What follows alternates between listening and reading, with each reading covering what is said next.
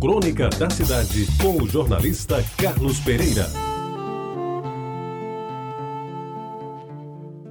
Amigos ouvintes da Rádio Tabajara, num tempo em que brilhavam pelo microfone da PRI4, nossa querida Rádio Tabajara da Paraíba em AM, as vozes respeitadas e aplaudidas de Nélio de Almeida, Rui Bezerra, nosso querido Rui de Assis e Teones Barbosa, dentre outras, o aparecimento daquele conjunto de quatro adolescentes foi um fato inusitado e surpreendente. Suas primeiras apresentações se aconteceram, e como só ocorrer nesses casos, em programas de calouros, atração radiofônica logo depois copiada pela televisão. E se não falha a memória, coube a Gilberto Patrício, ou terá sido Pascoal Carrilho, pela vez primeira anunciar no palco auditório da emissora da Rua da Palmeira, naquela época, os Tabajaras do Ritmo.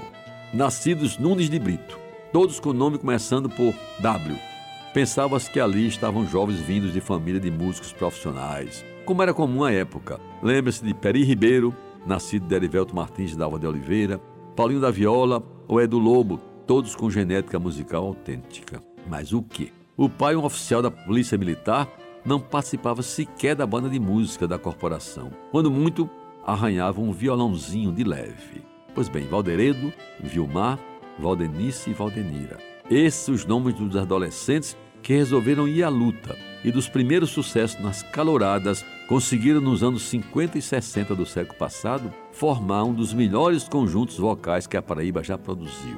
Suas apresentações, que aos poucos foram saindo de João Pessoa e até dos limites da Paraíba, proporcionaram ao quarteto aplausos dos mais merecidos em todos os palcos por onde andaram, aqui e alhures e fazia gosto ouvi-los, afinados, bem treinados na voz e no conjunto, eles mesmos se acompanhando nos instrumentos musicais que dominavam com rara eficiência. Era, por assim dizer, presença obrigatória em todos os festivais de música que naquele tempo aconteceram em todo o Nordeste.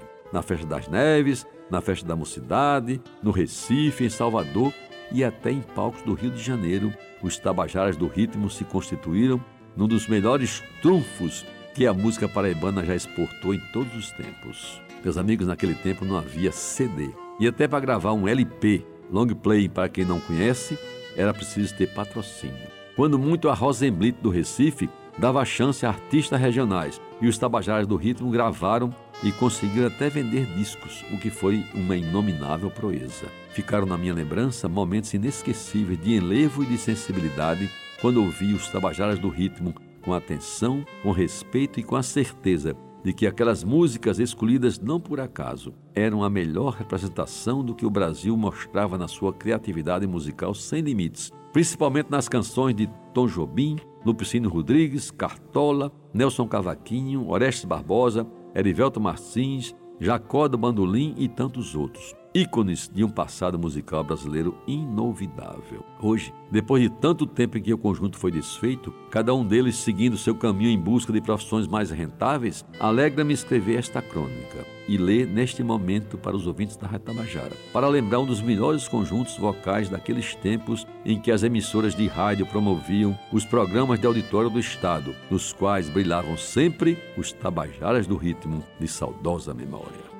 Você ouviu Crônica da Cidade com o jornalista Carlos Pereira.